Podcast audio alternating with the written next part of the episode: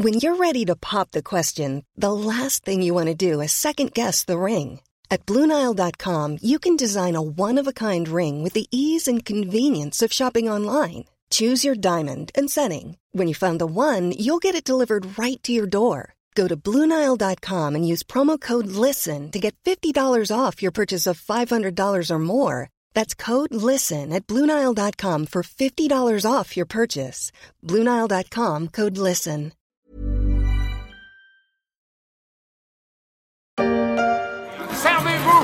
Gratuit Tout doit disparaître Allez, allez, allez, venez vous servir Oui C'est la fête On y va C'est gratuit. On se croirait dans une certaine publicité télé pour les personnes en surpoids. Vous n'avez rien à perdre à part vos kilos. Ouais, d'accord, ok, d'accord. C'est gratuit. Cela renvoie aussi au monde magique de l'Internet, un gigantesque supermarché où l'on peut se perdre sans bourse déliée. Et parfois, on y perd surtout du temps. Mais ça, c'était peut-être l'Internet d'avant. Et si les grands sites de réseaux sociaux se mettaient eux aussi à se prendre pour Netflix? Ah bon, c'est payé? Ne me parlez plus d'argent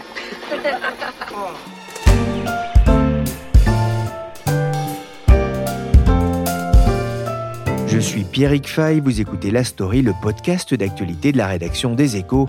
Un podcast gratuit, mais avec publicité, disponible à 17h sur le site leséchos.fr et sur toutes les plateformes de téléchargement et de streaming.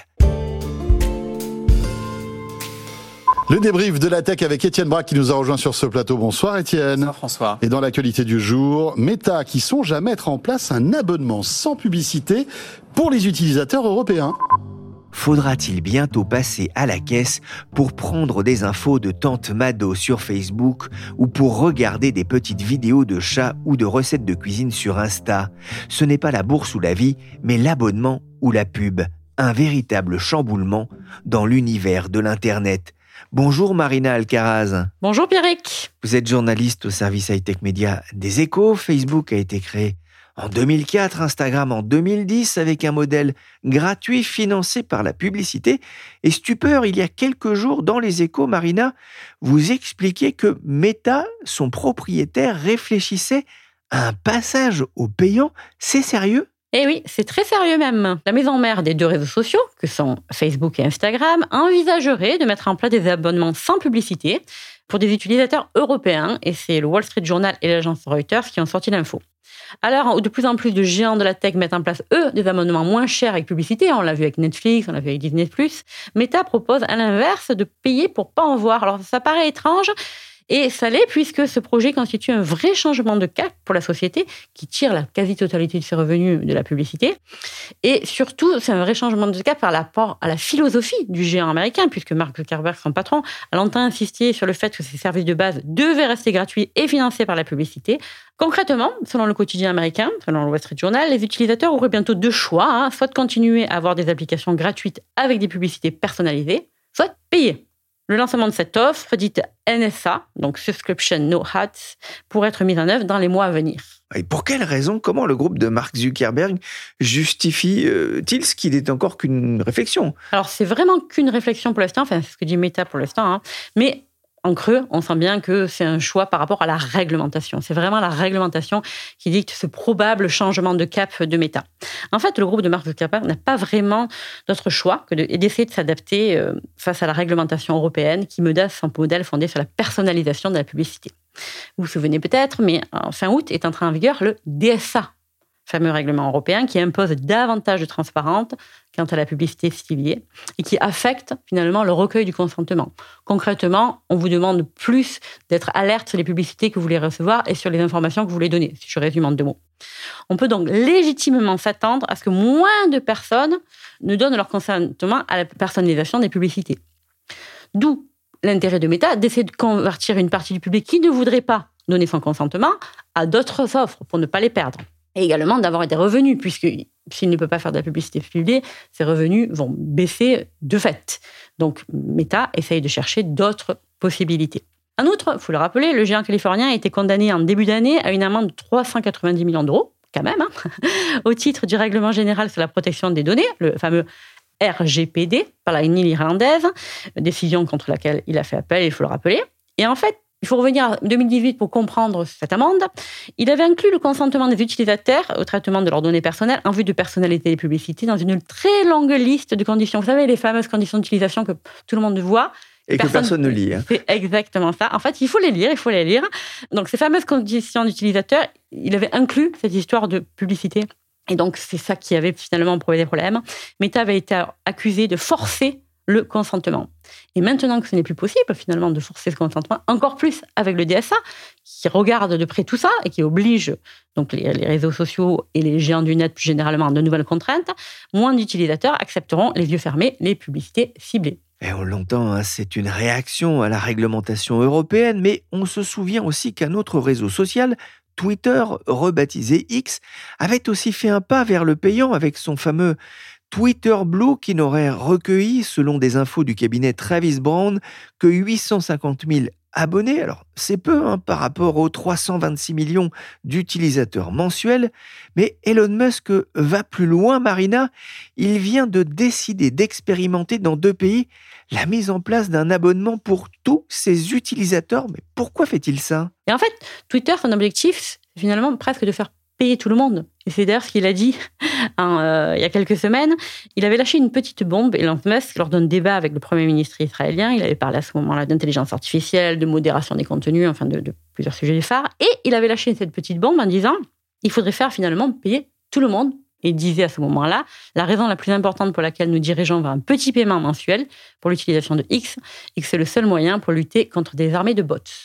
Elon Musk parle sans que ce soit suivi d'effet. On a vu beaucoup d'annonces en l'air, mais là, il semble que ce soit suivi d'effet, puisque mercredi dernier, le groupe américain a annoncé qu'il avait décidé que c'est les nouveaux usagers en Nouvelle-Zélande et aux Philippines, alors pour l'instant c'est restreint, hein, puisque c'est vraiment des pays ciblés, devraient payer pour publier des messages et d'autres contenus pour euh, liker des contenus, répondre, ajouter des favoris, etc.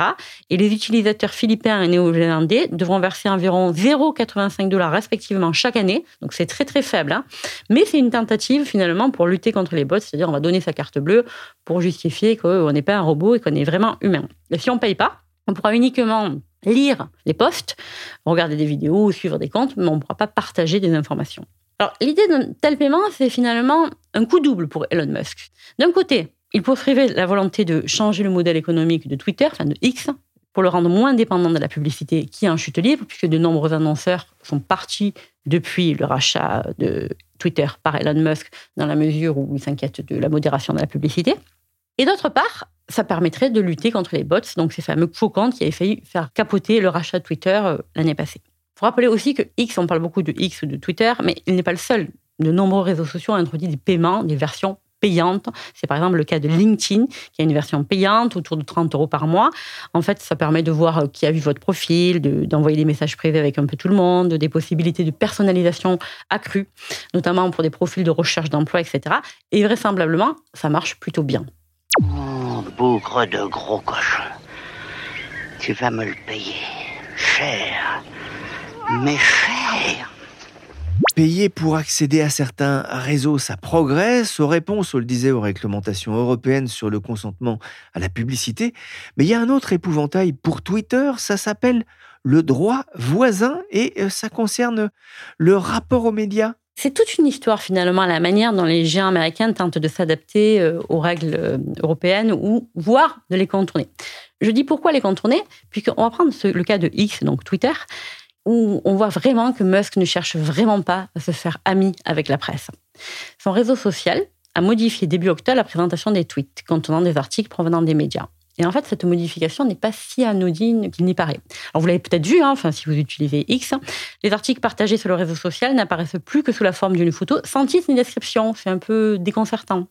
Seul le nom du média apparaît en bas à gauche de la photo, c'est vraiment tout petit et il faut cliquer finalement sur la photo pour accéder au contenu. Ça incite pas vraiment en fait à aller sur le contenu. Et le milliardaire justifiait ça pour des raisons esthétiques. Mais en fait, selon les spécialistes, difficile de ne pas faire de lien avec la bataille des éditeurs pour les droits voisins en Europe. En fait, si X n'affiche plus de texte, il n'a théoriquement plus de droits voisins à payer pour les extraits de l'article. En revanche, les photos restent protégées par les droits voisins. Plus concrètement, on peut imaginer que X fasse valoir qu'il ne doit plus payer la même chose aux éditeurs de presse et donc moins leur payer. Et donc la question derrière, c'est de se dire que vont faire les éditeurs de presse? Est-ce qu'ils vont partir de Twitter ou pas? Parce qu'on n'a pas vu de mouvement massif, mais c'est vraiment une question euh, qui taraude les spécialistes. En fait, on voit que les discussions sont compliquées depuis un moment avec euh, Twitter. Depuis un moment, il explique, par exemple, à l'Alliance euh, de la presse d'information générale, qui, regroupe de nombreux journaux, dont presque 300 titres, notamment Les Échos, hein, enfin Le Parisien. Euh, il dit depuis des mois qu'il n'est pas redevable des droits voisins et ne les paye pas. En fait, on voit bien que le groupe cherche un moyen de contourner la loi avec ce nouveau affichage, reconnaissant aussi implicitement que jusqu'à présent, il aurait dû payer, fait valoir Pierre Pétillot, qui est le directeur de la PIG. Alors, si on revient au sujet des droits voisins, parce que je parle beaucoup de droits voisins depuis tout à l'heure, mais le droit voisin, en fait, c'est le droit voisin du droit d'auteur, qui a été étendu aux plateformes numériques en 2019 par une directive européenne, permet en fait aux journaux, aux magazines ou aux agences de presse de se faire rémunérer lorsque leurs contenus sont réutilisés sur Internet par euh, des grandes plateformes numériques, souvent sous la forme d'extraits d'articles associés à une photo. il y a eu plusieurs accords. Il y a eu des accords avec Google, par exemple, il y a quelques années. Et cette semaine encore, Google a annoncé un accord avec l'organisme de gestion collective qui s'appelle DVP, qui regroupe des magazines, etc., et qui porte à 350 le nombre de publications françaises avec lesquelles il s'est entendu à ce stade. On voit bien que la bataille pour les géants du net n'est plus de savoir combien on a d'abonnés, combien on a de personnes euh, qui suivent, mais plutôt de les faire euh, payer. On a quand même cette euh, question, hein. comment se porte l'audience d'Instagram et de Facebook Alors Meta, c'est 258 millions d'utilisateurs mensuels pour Facebook et 257 millions pour Instagram en Europe, pour vous donner des chiffres. Mais plus globalement, comme vous le disiez, c'est le modèle de la gratuité, c'est le modèle sur lequel les géants du net euh, se sont construits et ont construit leur, leur, renommée et puis ont construit leurs utilisateurs. En fait, malgré ces tentatives de payant, l'idée de base, c'est quand même de connecter les gens les uns aux autres. C'est ça l'idée de base des réseaux sociaux. J'ai interrogé euh, récemment Diego Ferri, qui est chez Faber Novel, pour ce podcast, et il me disait finalement que le modèle des réseaux sociaux, c'est celui qu'il appelle une entreprise infinie, c'est-à-dire un coût fixe élevé pour les infrastructures et le maintien des infrastructures, et un coût marginal pour de nouveaux contenus, un coût marginal qui est proche de zéro pour mettre en place de nouveaux contenus. Et depuis deux ans environ, ce modèle est en train d'évoluer, puisque bah, euh, des coûts de plus en plus importants pour les réseaux sociaux avec l'inflation, etc., de nouveaux concurrents, TikTok en est un, hein, et également cette dépendance à la pub, donc ils essayent de s'extraire, puisque la pub est par définition volatile. Et me disait Diego Ferri, finalement, il y a deux manières pour essayer de réussir à faire payer les utilisateurs qui ont l'habitude de la gratuité et qui ont toujours vu les réseaux sociaux comme gratuits. Soit personnalité à l'extrême les contenus, soit partager les recettes aux créateurs, c'est-à-dire dire bah, finalement quand vous payez, ça va aux créateurs que vous aimez, etc. Par exemple, LinkedIn, ça marche parce que c'est un réseau pro et il y a une forte personnalisation. Si vous êtes en recherche d'emploi, si vous êtes recruteur, etc., euh, vous n'avez pas le même profil et pas les mêmes attentes. Mais pour des généralistes, c'est difficile à dire si ça va marcher. Puisque la mission première, je le disais, c'est de connecter vraiment les gens entre eux. Hein. Et les gens, s'ils ne sont pas satisfaits, ils peuvent aller sur d'autres réseaux. Alors pour l'instant, ce sont des réseaux de niche, des petits concurrents. Il y a quelques jours, par exemple, Aix-Marseille Université, très grande université du sud de la France, a dit qu'il allait quitter Twitter euh, le réseau social est devenu un lieu de propagation de fake news, de contenu haineux, illicite ou violent, rentrant en contradiction, je cite, avec notre mission de transmission des savoirs de la science, d'ouverture aux autres et de tolérance. Donc, c'est pas le seul. Il y a quelques d'autres universités qui ont les fait. C'est pas un mouvement général, mais on voit que les gens peuvent être déçus et peuvent quitter le réseau social. Et a fortiori, ils ne vont absolument pas payer pour aller sur le réseau social. Et Thierry Breton, le commissaire européen, par exemple, on l'a vu là aussi il y a quelques jours, qu'elle s'est insurgée sur les contenus de violence, etc., dans le conflit israélo-palestinien. Il avait invité également ses abonnés à aller le suivre sur Blue Sky, un réseau concurrent de Twitter. Donc, en conclusion, on peut dire quand même qu'il y a peu de chances que les grands réseaux sociaux disparaissent, bien évidemment, mais on voit que certains acteurs de niche commencent à se faire un nom. Est-ce qu'on sait combien coûtera, euh, coûterait l'abonnement sans publicité sur Instagram et Facebook? Alors, les tarifs ne sont pas fixés, mais certaines sources euh, aux US évoquent une dizaine d'euros par mois à peu près, soit des tarifs proches de Netflix ou de Spotify pour vous donner une idée. Ce serait un peu davantage, autour de 13 euros, pour utiliser les applications sur mobile compte tenu des commissions demandées par les magasins d'applications. On peut imaginer que ce soit autour de 13 euros, hein, puisque finalement, la plupart du temps, les usages sont sur mobile. Mais toute la question de savoir si les utilisations accepteront de payer. Hein. Sur Instagram ou pour des milieux très particuliers comme ceux de la mode, les professionnels de la mode, etc., on peut imaginer que oui, puisque c'est difficile pour eux de se passer d'Instagram. Sur Facebook, largement utilisé sur ordinateur avec un public un peu plus vieux, hein, puisque c'est nous en quelque sorte, le public de Facebook, où l'on est plus habitués à la publicité, pas forcément à ce qu'on va aller payer pour Facebook, ça paraît assez compliqué. Et dans tous les cas, dans un univers bouleversant quelques années par la généralisation de l'abonnement payant, ça a été vraiment le modèle qui s'est construit hein, depuis plusieurs années avec la VOD, Netflix, Disney+, mais aussi la, l'écoute audio, Spotify qui s'est imposé, YouTube Premium également. C'est tendance finalement pourrait relancer des arbitrages, c'est-à-dire des, des, choix finalement entre les différents sociaux au profit de ceux qui pourrait être soit payant avec plus de personnalisation, plus de services et des choses qui m'apportent vraiment quelque chose, soit au profit d'autres raisons concurrents qui restent gratuits, typiquement TikTok. Un abonnement payant pour Instagram, Facebook ou Twitter une aubaine potentielle pour TikTok, à moins que le groupe chinois ne s'y mette. L'Internet gratuit a-t-il encore de l'avenir? L'abonnement qui présente bien des avantages ferait-il fantasmer aussi les GAFAM? Bref, le modèle Netflix serait-il en train de faire des envieux dans le monde de la tech gratuite? C'est la question que j'ai posée à Julien Pillot, enseignant-chercheur à INSEC School of Business. Je ne sais pas s'il fait des envieux, mais en tout cas, il a l'air de faire des émules. Parce que Netflix euh, est euh, cette plateforme bien connue aujourd'hui de l'ensemble euh, des consommateurs du monde, parce que Netflix est une entreprise qui aujourd'hui revendique plus de 300 millions d'abonnés dans, dans, le monde, qui fait payer l'accès à un catalogue de contenu, un accès illimité, moyennant abonnement. Mais on a vu dernièrement que Netflix propose aussi de déduire une partie de cet abonnement contre la présence d'écrans publicitaires, chose euh, qui est inédite chez lui parce qu'au départ, il en était complètement exonéré. Bah, là, on a vu de l'autre côté le web dit gratuit, faussement gratuit, mais je pense qu'on y reviendra. Le web gratuit faire machine inverse, c'est-à-dire, euh, écoutez, euh, si vous voulez avoir accès à certaines fonctionnalités premium ou si vous voulez être exonéré de certains écrans publicitaires, c'est possible, mais à condition que vous vous portiez volontaire pour bourse déliée et verser quelques euros mensuels pour euh, justement avoir accès à un service premium ou exonéré de publicité. La nouveauté, elle est là. Quand vous dites faussement gratuit, euh, qu'est-ce que vous entendez? J'entends par faussement gratuit le fait qu'il y a une illusion de la gratuité sur certains services sur Internet, notamment les réseaux sociaux, pour ne citer que. Pourquoi? Parce que derrière euh, la délivrance d'un service, il y a quand même des coûts de production. Ces coûts de production, ils sont euh, conséquents, puisqu'on parle de plateformes qui sont internationales, qu'il s'agit de développer sur le plan technique, il s'agit de modérer. Et euh, finalement, cette gratuité, elle est avec une contrepartie. La contrepartie, c'est que vous abandonniez aux entreprises qui vous donnent accès à ces services-là la possibilité de pouvoir capter et utiliser à des fins commerciales vos données personnelles pour savoir finalement quelles sont vos préférences de consommateurs et quels sont les euh, écrans publicitaires qu'on peut vous donner à voir au moment où on juge que vous êtes le plus réceptif bah, au visionnage de ces écrans publicitaires, ce qu'on appelle le marketing ciblé. Il y a Milton Friedman qui disait euh, un repas gratuit, ça n'existe pas. Bah, sur Internet, un repas gratuit, ça n'existe pas. Si c'est gratuit, c'est probablement qu'en fait, le produit, c'est vous et on est en train de le monétiser.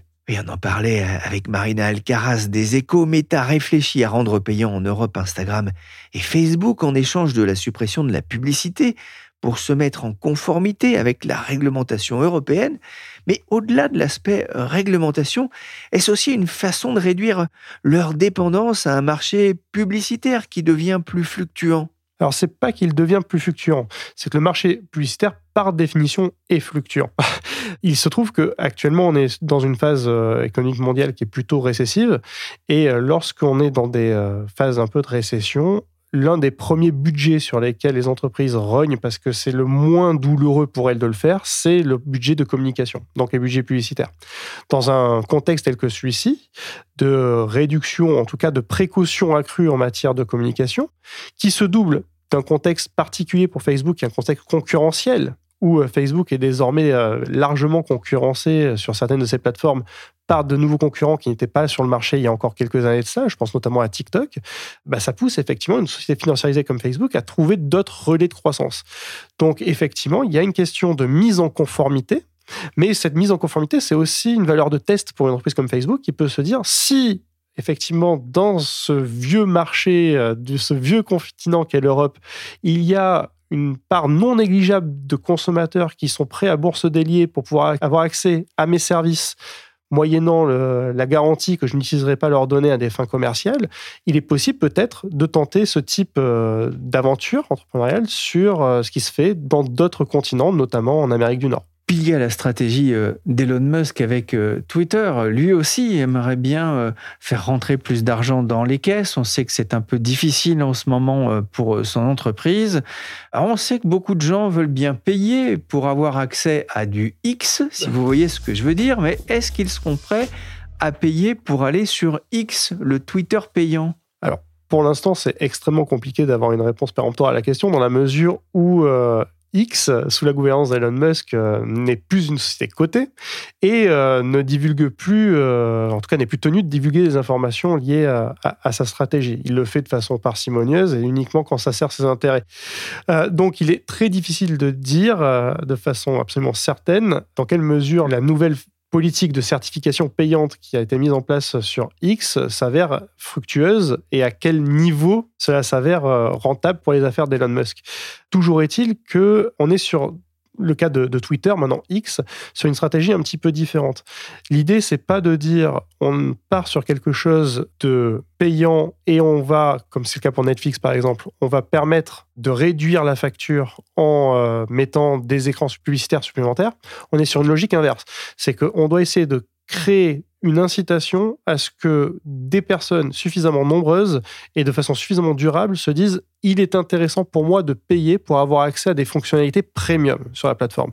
Donc la possibilité de pouvoir éditer les tweets, de pouvoir faire des textes beaucoup plus longs, de pouvoir éventuellement avoir des listes de diffusion beaucoup plus larges. Bref, quels sont les niveaux de services supplémentaires que je suis capable de mettre dans une logique premium pour créer une incitation à payer. Et si on regardait d'un peu plus près, et si on avait accès à ces données-là, je serais assez curieux de savoir quel est euh, le profil type des euh, personnes qui aujourd'hui ont choisi de s'abonner sur cette certification payante. Parce que si le camp de l'information peut avoir un certain nombre d'intérêts et des moyens aussi pour pouvoir passer d'un modèle gratuit à un modèle payant, je crois que le monde de la désinformation, des agences d'information extrêmement bien entraînées, extrêmement bien organisées, disposant de moyens techniques et financiers absolument considérables, ne doivent pas être complètement étrangères aussi euh, à passer d'un modèle euh, gratuit à un modèle payant on parle d'Internet payant, mais en fait, en vous écoutant, je me dis qu'on devrait plutôt parler d'Internet premium. Euh, là aussi, est-ce qu'il y a un modèle euh, qui semble bien fonctionner aujourd'hui, ou mieux fonctionner, c'est celui de, YouTube Premium ah, YouTube Premium, effectivement, euh, fonctionne bien, fonctionne très bien. Et en fait, euh, YouTube Premium, ce n'est qu'un service parmi d'autres qui euh, a démontré la capacité, finalement, pour un hébergeur d'un service, pour le développeur d'un service, de pouvoir créer des incitations auprès des utilisateurs pour avoir accès à un certain nombre de fonctionnalités. Toute la difficulté, c'est à la fois de trouver les fonctionnalités qui sont des systèmes sellers finalement, et de trouver le bon niveau de monétisation des fonctionnalités. Bon, ça, derrière, il y a des modèles économétriques qui permettent, euh, service par service, d'essayer d'approximer ça de façon la plus, euh, la plus proche possible de l'optimum. À côté de ça, en fait, ce que ça pose en creux, votre question, Pierre-Éric, c'est plutôt la question d'un Internet à plusieurs vitesses, entre ceux qui vont payer pour certains services, ceux qui vont pas payer pour certains services, mais ceux qui vont être capables de payer pour quasiment tous les services versus ceux qui ne peuvent pas payer pour l'ensemble des services.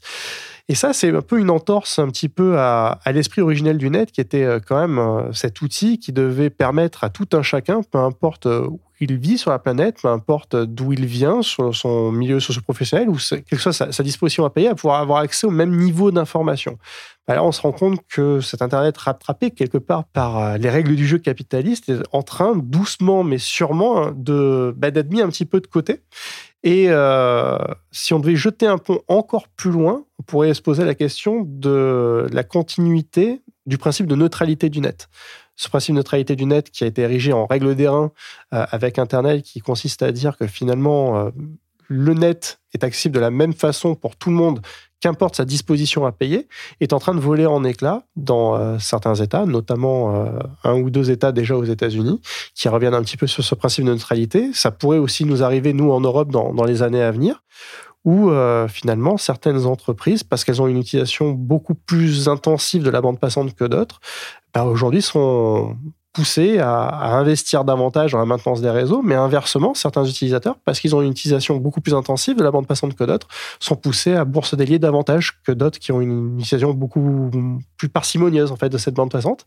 Euh, donc ce principe de neutralité du net, qui est encore une fois est une règle d'airain de l'internet, est peut-être en train de vaciller et probablement pourrait vaciller davantage dans les années à venir si on continue à la fois sur le principe de marchandisation de tout ce qui s'échange sur Internet en matière d'information, mais aussi euh, en matière de, régulation des réseaux et de leur impact à la fois écologique et énergétique.